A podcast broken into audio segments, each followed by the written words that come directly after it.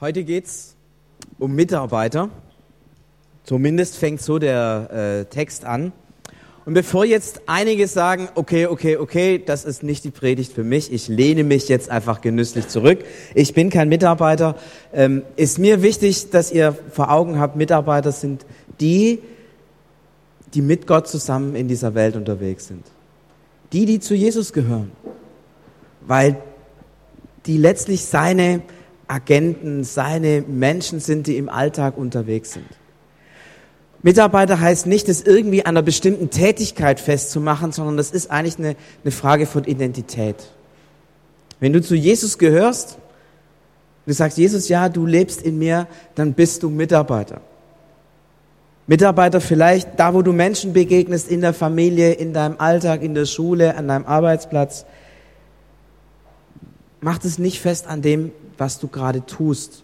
Ob du sagst, ich habe eine bestimmte Aufgabe hier im CVM oder irgendwo anders in der Gemeinde, ich tue, besti tu bestimmte Dinge. Ich glaube, das ist ein falscher Begriff von Mitarbeiter. Es geht nicht um das, was man tut, sondern es geht darum, dass man mit Jesus verbunden ist.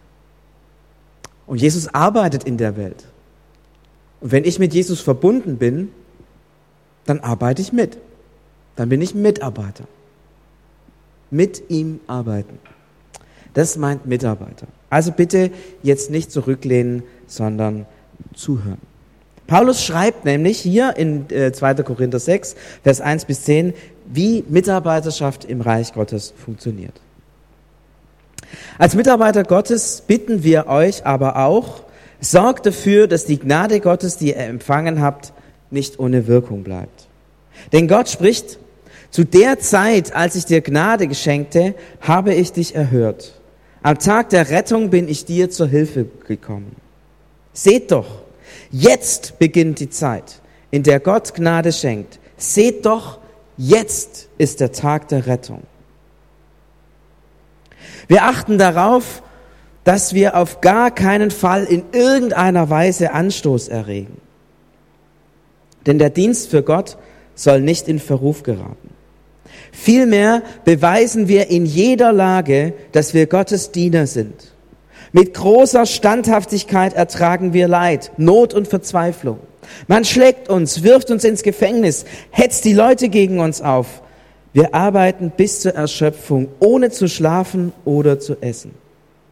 Wir achten auf einen einwandfreien Lebenshandel, Erkenntnis, Geduld und Güte, den Heiligen Geist und aufrichtige Liebe. Wir achten außerdem auf die Wahrheit unserer Verkündigung und auf die Kraft, die von Gott kommt. Wir erfüllen unseren Auftrag mit den Waffen der Gerechtigkeit, die Gott uns in die rechte und in die linke Hand legt. Wir erfüllen ihn, gleichgültig, ob wir dadurch Herrlichkeit gewinnen oder Schande, ob wir verleumdet werden oder gelobt. Wir gelten als Betrüger und Betrüger und sagen die Wahrheit. Wir werden verkannt, aber sind doch anerkannt. Wir sind vom Tode bedroht und seht doch, wir leben. Wir werden ausgepeitscht und kommen doch nicht um. Wir geraten in Trauer und bleiben doch fröhlich. Wir sind arm und machen doch viele reich.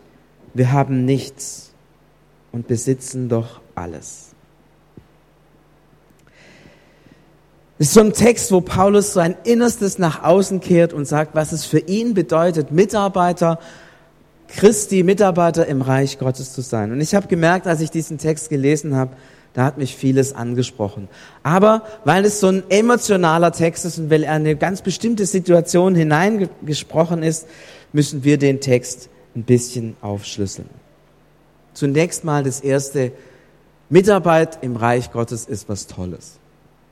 Mitarbeit im Reich Gottes ist, ich bin zusammen mit netten Leuten cooles Team. Ja, ich habe gestern Bilder gesehen, der Joxe, der lacht da gerade. Ich habe Bilder gesehen vom Joxe. Ähm, mitten im Schneetreiben haben sie Steine gesetzt und den Eingang zum Hirschhofanbau fertig, fertiggestellt. Fast fertiggestellt. Fast fertiggestellt. Und als ich das gesehen habe, habe ich gedacht, was für ein Team, tolle Leute. Meine Tochter kam vom Snowcamp zurück und hat gesagt, die Mitarbeiter haben alle irgendwo eine an der Klatsche. Ein super Team. Ich habe gedacht, genau, genau. Das, so muss es sein. Ein tolles Team. Wer war denn dabei? Hier der Christian, der lacht noch. Christian, wer war noch dabei? Noch jemand vom Snowcamp? Also, großen Applaus an den Christian und an alle, die dazugehört haben. Das ist richtig cool, sowas zu erleben. In einem Team zu sein, etwas zu rocken, etwas hinzukriegen, Menschen für Jesus zu begeistern. Ich sage euch, das ist das Schönste, was man im Leben äh, erleben kann. Es ist wunderbar, seine Gaben zu entdecken, seine Fähigkeiten zu entdecken. Ein äh, bekannter Mann sagte einmal, wer eine Jungschar leitet, kann auch ein Ministerium leiten. Ja, super. Ganz viele Jungschar-Mitarbeiter, die hier sitzen, ihr seid die zukünftigen Ministerinnen und Minister in der GroKo oder was auch immer für eine Koalition irgendwann mal regieren wird in unserem Land. Eine coole Geschichte, Mitarbeit im Reich Gottes. Es gibt so einen tollen Witz, der gefällt mir, fällt mir da immer dabei ein, wenn ich an dieses Thema denke. Ähm, ein Werbe, ein, ein Werbefuzzi, äh, wie heißen die? Werbe, Werbegrafiker, Werbe, Werbemensch, was auch immer, äh, stirbt und kommt an die Himmelstür. Und das sind zwei große Türen. Über der einen steht groß Himmel und über der anderen steht groß Hölle.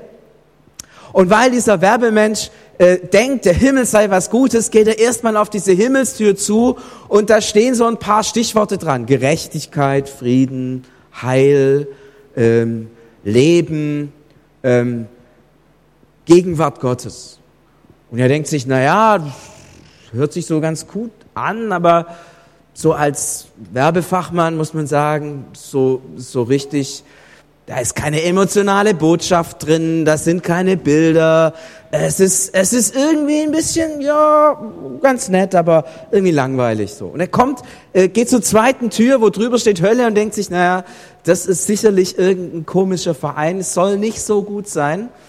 Aber er kommt dahin und da kommt gleich jemand auf ihn zu, nette, hübsche junge Dame und sagt, herzlich willkommen, wir haben hier Spezialangebote für jedermann, ähm, aber für Sie natürlich etwas ganz Besonderes heute. Nur heute gibt es folgende Möglichkeiten, schlägt ein Prospekt auf, boah, tolle Bilder, ja, Strand, Meer, Sonne, junge Leute, tolle Musik, es, es ist wunderbar. Und er sagt, ja, ja, also ich nehme hier dieses äh, Hölle-Spezialangebot. Ähm, genau, das, das, das sieht super aus, nehme ich. Und die junge Dame lächelt und sagt, herzlich willkommen in unserem Verein, bitte kommen Sie herein. Die Tür geht auf und die Tür geht zu und alles ist dunkel. Und traurige Menschen schlechte Stimmung, alles richtig widerlich. Und er denkt sich, hä? Das war doch da draußen ganz anders. Dann kommt einer zu ihm und schlägt ihm auf die Schulter und sagt, na, wir haben eine tolle Werbeabteilung hier, oder? ja, schlecht gelaufen. Ist es mit der Mitarbeit im Reich Gottes nicht manchmal auch so?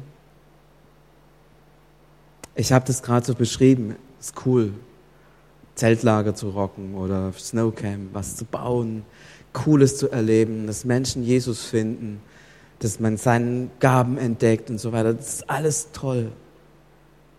Und ich glaube, viele von euch haben irgendwann auch gesagt, ja, das will ich, da will ich dabei sein. Aber wisst ihr, wenn man dann so eine Weile dabei ist, fragt man sich,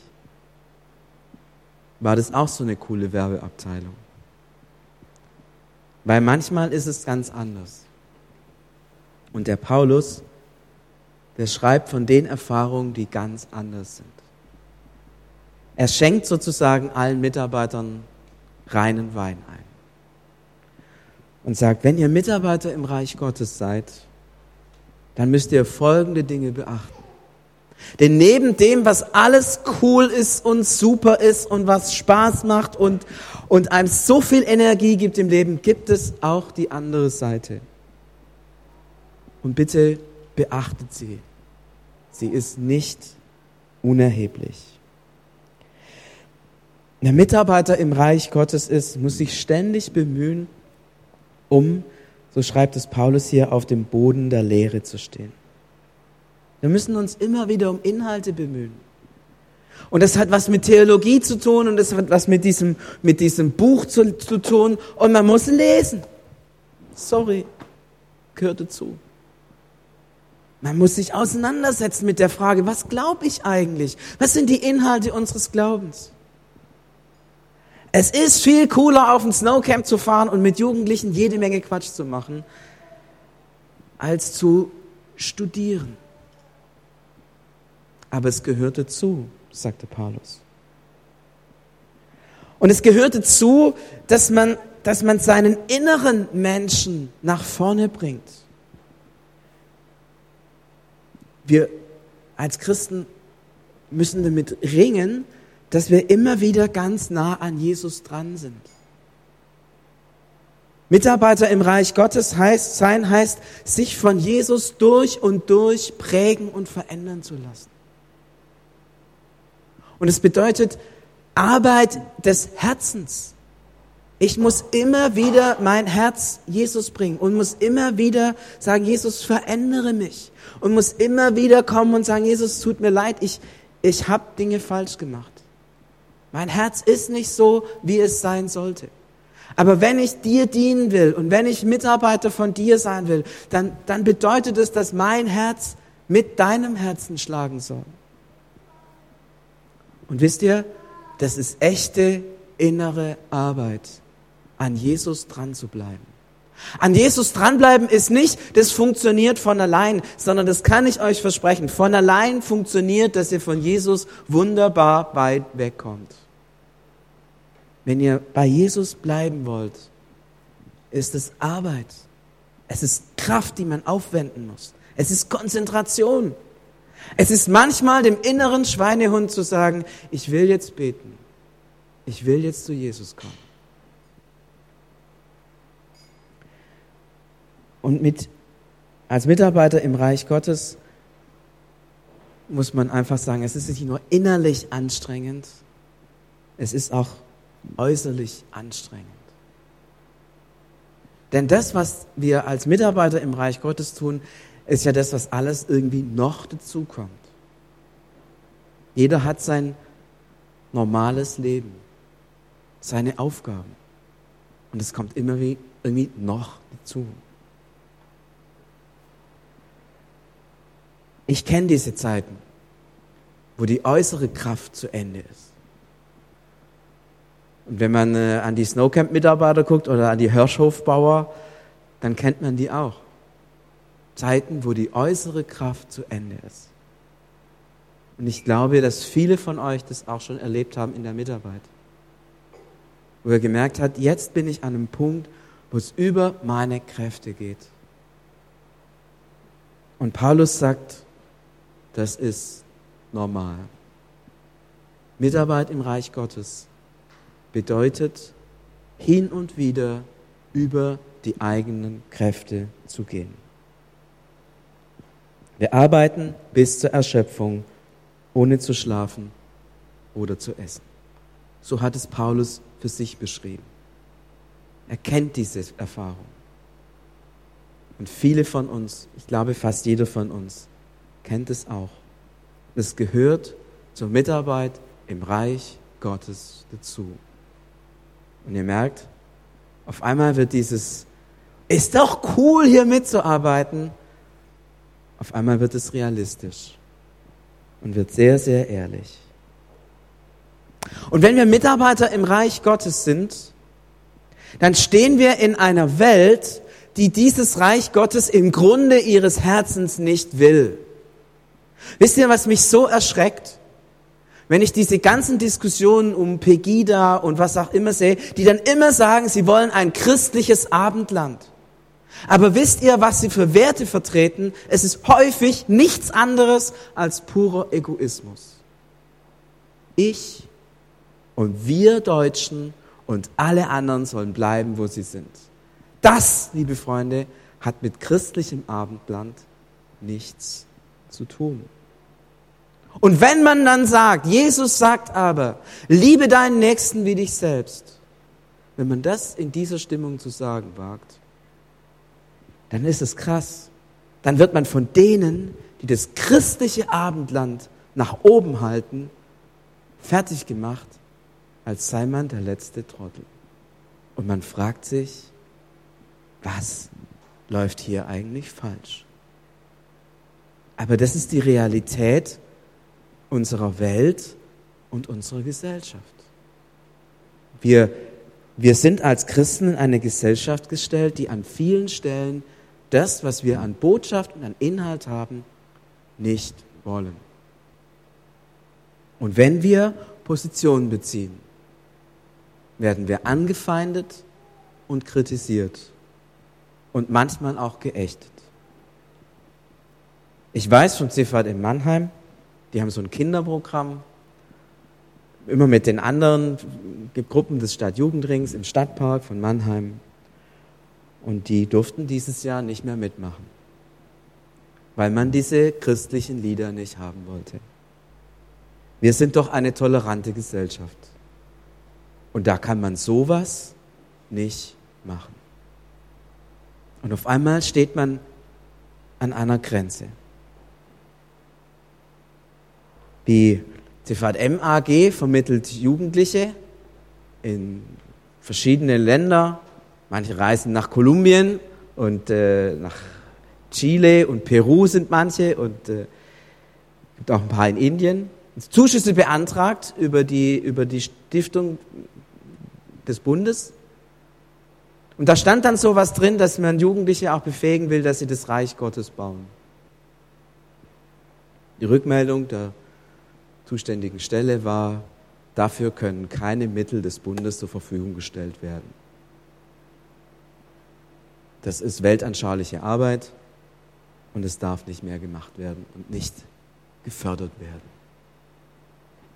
Wir stehen in einer Welt, in der wir merken, da gibt es Anfeindungen. Als Mitarbeiter stehst du da mittendrin.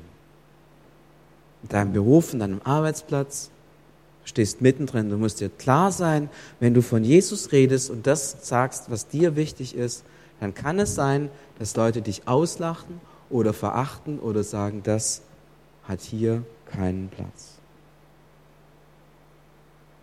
Und das Letzte,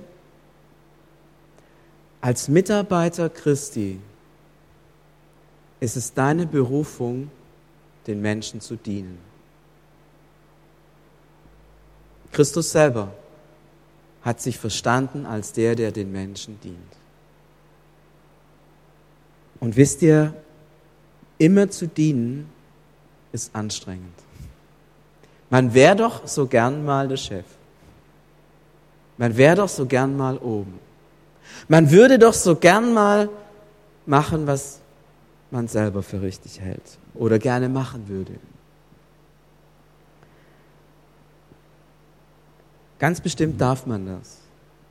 Aber als Mitarbeiter Christi sind wir berufen und gesandt, den Menschen zu dienen. Und dienen ist anstrengend. Wie oft sollen wir vergeben? Siebenmal? Jesus sagt siebenmal, siebzigmal. Es ist anstrengend diese innere Haltung zu haben, zu dienen. Und auf einmal wird dieses Bild von Mitarbeit sehr, sehr, sehr, sehr realistisch. Und vielleicht sogar so, dass manche sagen, ist das wirklich Mitarbeit? Dann lege ich das mal so auf die Waage und wiege mal die positiven und die negativen Dinge ab. Und ich kann verstehen, wenn Leute sagen, das ist mir zu viel Negatives. Das will ich eigentlich nicht. Das macht mir keinen Spaß. Dazu fühle ich mich nicht berufen. Ich kann die Haltung verstehen.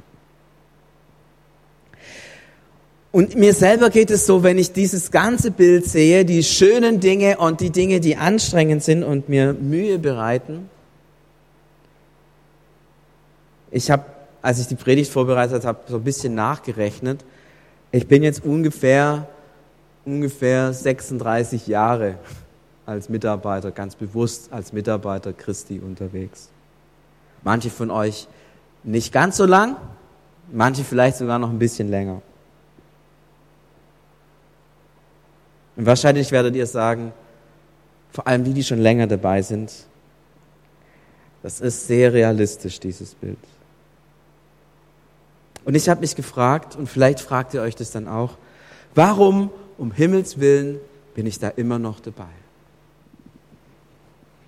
Wenn es so ist, dass es äußere Kraft braucht, innere Kraft, dass ich nebenbei noch irgendwas studieren und lernen muss, dass ich den Menschen dienen muss und dass ich das alles tue, um dann nicht ein Dankeschön zu kriegen, sondern häufig sogar Anfeindung und, und warum sollte ich das tun?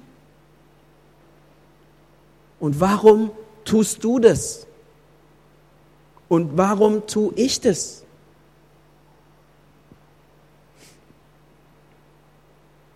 Vielleicht tun wir es, weil wir so eine Art Helfersyndrom haben. Weil wir Menschen sind, die irgendwie es schwerfällt, anderen Menschen Not leiden zu sehen. Ich habe mich gefragt, bin ich so ein Mensch? Ich habe die Antwort nicht gewusst. Ich habe ein vielleicht dahinter geschrieben. Manchmal vielleicht ja und manchmal vielleicht nein. Aber wie schrecklich wäre das, wenn meine Mitarbeit im Reich Gottes auf der Grundlage eines Helfersyndroms, das heißt ganz ehrlich einer psychischen Erkrankung, fußen würde. Müsste ich da nicht sofort aufhören und sagen, um gesund zu werden, stoppt es alles?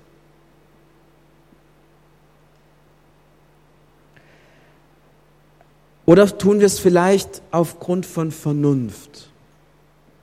Weil wir wissen, dass unsere Gesellschaft nur funktioniert, wenn es ein paar so Idioten gibt, wie wir sind, die bereit sind, den Menschen zu dienen und für die anderen da zu sein. Vernunft. Die Gesellschaft muss ja funktionieren. Und dann braucht es halt dieses Schmiermittel der Gesellschaft. Das sind halt nun mal wir. Manchmal ist auch das in mir. Manchmal ist auch das in mir. Aber ich merke, wenn der Druck zu groß wird, werden diese Vernunftgründe nicht tragen.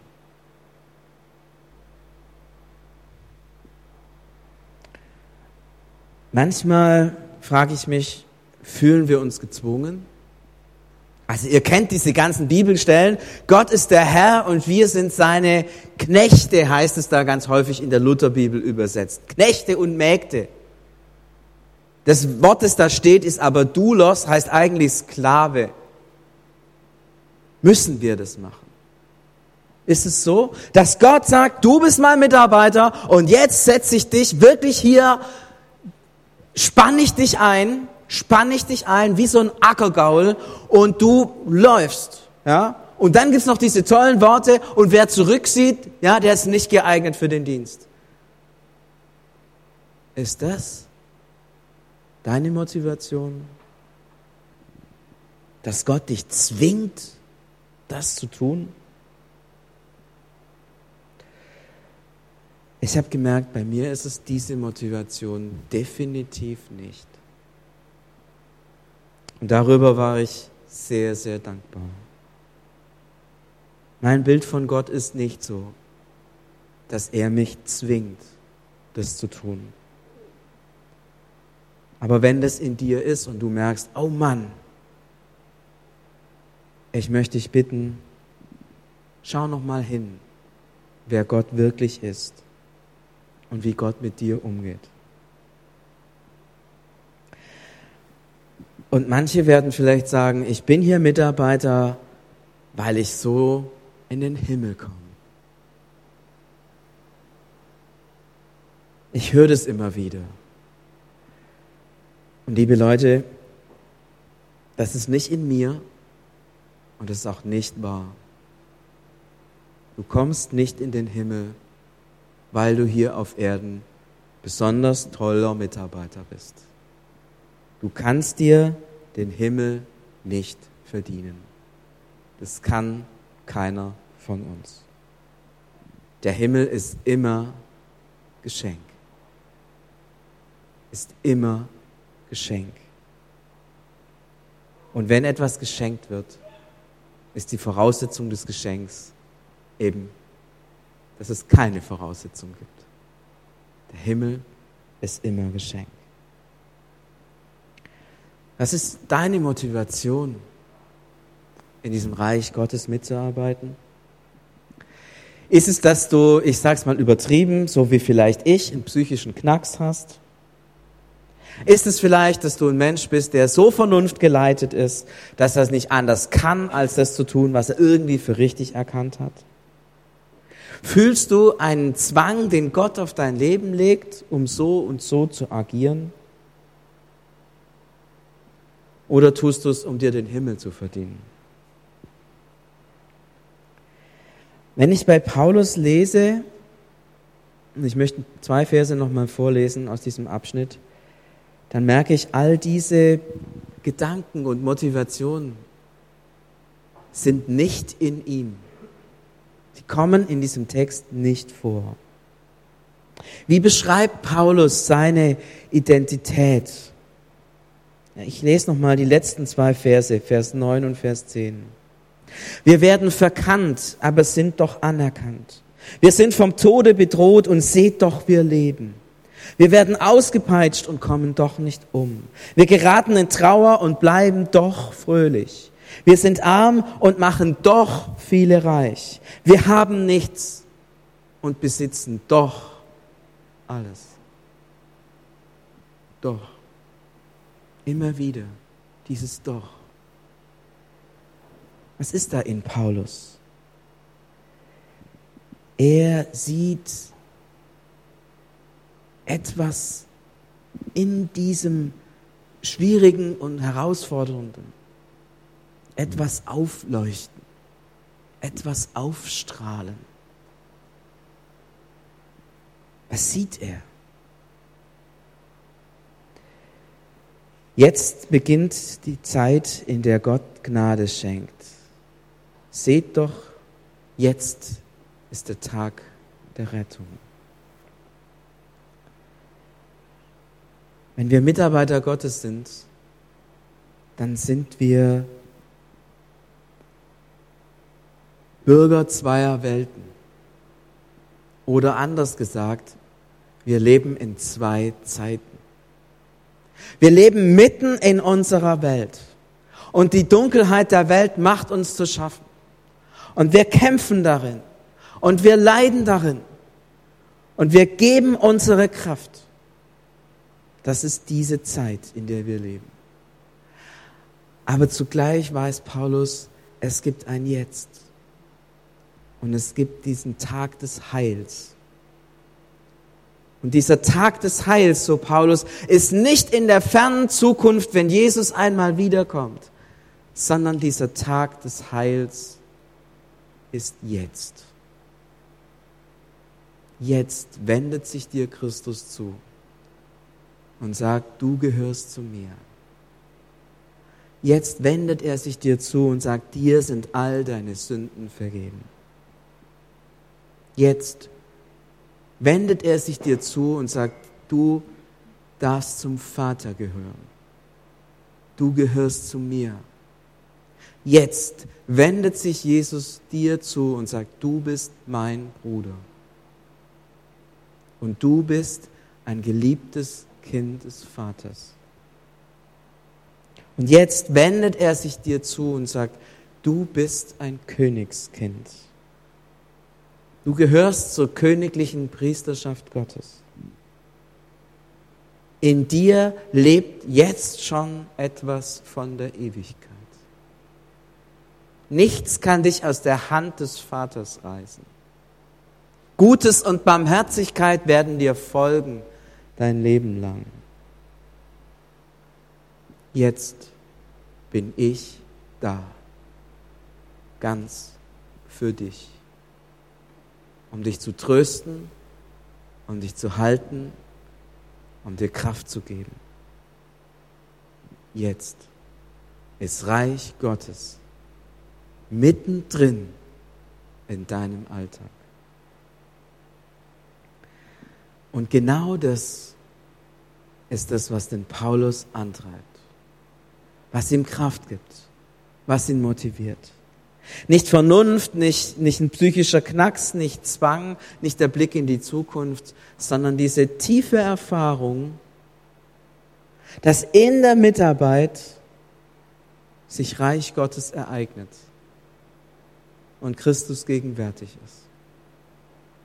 Und er mittendrin in all dem, was er erlebt und all dem, was anstrengend ist und schwierig ist und Kraft kostet und, und nervig ist und, und, und. In all dem ist dieser Jesus ihm nahe und berührt sein Herz und sagt, du gehörst zu mir und ich gehöre zu dir. Das ist es, was ihn antreibt. Das ist es, was ihn im Kern motiviert. Darum, darum ist er Gottes Mitarbeiter. Und darum war er Gottes Mitarbeiter bis zum Ende. Bis zum Ende seines Lebens. Und konnte alles, was er hatte an Kraft, investieren. Nicht, weil er es musste, weil er es wollte, weil er die Gegenwart Christi erfahren hat, die Gegenwart Gottes erfahren hat. Und weil ihn das so erfüllt hat, so reich gemacht hat, so mit Leben beschenkt hat, weil er erfahren hat, dass er jetzt schon in dieser Welt eigentlich mitten im Himmel steht. Darum konnte er geben. Freigebig und großzügig. Bis an die Grenzen seiner Kraft und weit darüber hinaus. Wenn wir Mitarbeiter Gottes sind, dann möchte ich euch bitten, schaut auf das Heil, das er dir geschenkt hat. Das ist das Entscheidende. Und daraus lebt. Jetzt ist die Zeit des Heils. Du bist jetzt Gottes Kind. Du bist jetzt ganz geliebt. Du bist jetzt ganz gehalten. Und du bist jetzt auch gesandt. Als ich über diese Predigt nachdachte und über die Gedanken, fiel mir ein, ein uraltes Lied ein. Es ist nicht uralt, Paulus ist uralt. Ähm, das ist von Johann Jakob Rambach. Kommt jemand aus Gießen? Niemand aus Gießen? Ist auch so eine fromme Ecke. Da ist er beerdigt worden. 1727 hat er das geschrieben. Und er hat, finde ich, in einer ganz alten Sprache trotzdem ganz tief verstanden, was der Paulus gemeint hat. Ich lese euch einen Vers vor. Das Lied ist bekannt, das heißt, der Herr ist gut, in dessen Dienst wir stehen. So ein alter, wie sagt man jemand, Sakralkracher. Der Vers 5. Der Herr ist gut.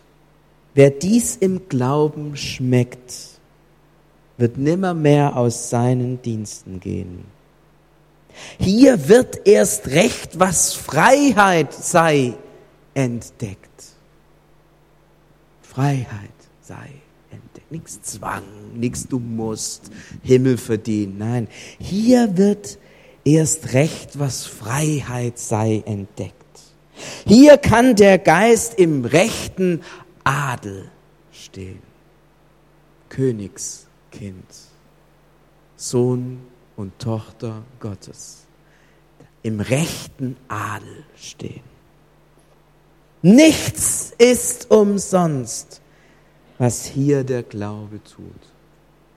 Nichts ist umsonst, was hier der Glaube tut. Der Herr ist gut. Ich wünsche euch das von ganzem Herzen. Und ich wünsche es ganz ehrlich auch mir von ganzem Herzen. dass wir bei der Mitarbeit sehr realistisch sind und sie nicht verklären und wissen, dass es etwas ist, was an und über unsere Grenzen geht. Das Zweite, ich möchte euch ermutigen, achtet darauf, dass ihr es nicht aus den falschen Motiven heraus tut. Denn wenn ihr es aus den falschen Motiven heraus tut, werdet ihr es nicht schaffen. Ihr werdet das Ziel nicht erreichen. Ich möchte euch bitten, macht euch bewusst, zu jedem Moment eures Lebens seid ihr am Tag des Heils. Ihr lebt von seiner Gegenwart. Ihr seid Kind Gottes. Geliebt, getragen, gehalten, umsorgt von dem guten Gott, der für uns da ist. Da heraus, da heraus wollen wir dienen, den Menschen dienen. Und da heraus gewinnen wir auch die Kraft, es nicht nur einmal zu tun, es nicht nur zweimal zu tun, sondern zehn Jahre, 20 Jahre oder 36 Jahre oder vielleicht auch 40 und 50 Jahre. Da heraus gewinnen wir die Kraft. Und Jesus, ich bin dir dankbar, dass wir Mitarbeiter sein dürfen. Mitarbeiter von dir in dieser Welt. Und ich bin dir dankbar, dass wir es nicht aus Zwang oder aus was weiß ich für Motiven machen, sondern immer wieder aus deinem Heil heraus. Sozusagen vom Himmel her. Immer wieder vom Himmel her in die Welt kommen und dienen. Und danke, dass du uns alles gibst, was wir brauchen. Und danke, dass wir in der Tiefe unseres Lebens gegründet sind und angenommen sind und getragen sind. Und dass wir in der Tiefe unseres Lebens auch sicher sind. Denn nichts und niemand kann uns aus deiner Hand reißen. Du hältst uns. Du sorgst für uns. Du gibst uns Kraft. Jetzt schon leben wir ewiges Leben. Wir danken dir für diesen Reichtum. Wir danken dir von ganzem Herzen, dass wir deine Kinder sein können.